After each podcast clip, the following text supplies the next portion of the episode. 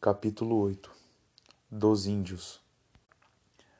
Artigo 231 São reconhecidos aos índios sua organização social, costumes, línguas, crenças e tradições e os direitos originários sobre as terras que tradicionalmente ocupam, competindo à União demarcá-las, proteger e fazer respeitar todos os seus bens.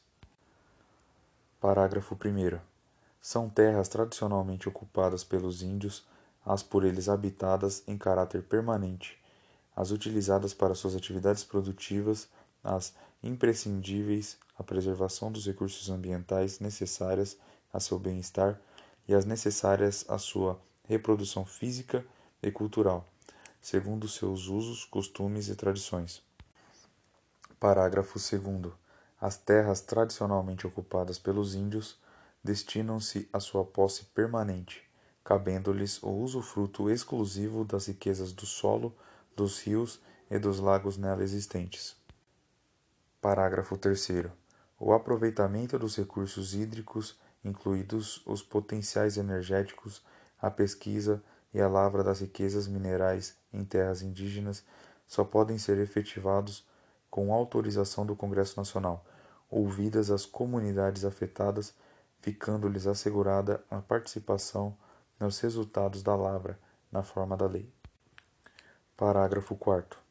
As terras de que trata este artigo são inalienáveis e indisponíveis, e os direitos sobre elas imprescritíveis. Parágrafo 5.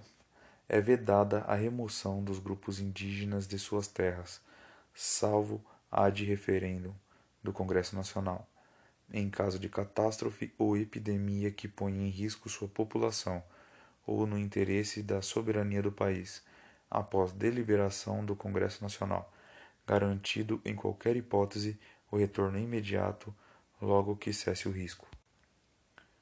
Parágrafo 6. São nulos e extintos, não produzindo efeitos jurídicos, os atos que tenham por objeto a ocupação o domínio e a posse das terras a que se refere este artigo, ou a exploração das riquezas naturais do solo, dos rios e dos lagos nela existentes, ressalvado o interesse público da União, segundo o que dispuser lei complementar, não gerando a nulidade e a extinção, direito à indenização ou ações contra a União, salvo, na forma da lei, quanto as benfeitorias derivadas da ocupação de boa-fé. Parágrafo 7. Não se aplica às terras indígenas o disposto no artigo 174, parágrafos 3 e 4. Artigo 232. Os índios, suas comunidades e organizações são partes legítimas para ingressar em juízo em defesa de seus direitos e interesses intervindo o Ministério Público em todos os atos do processo.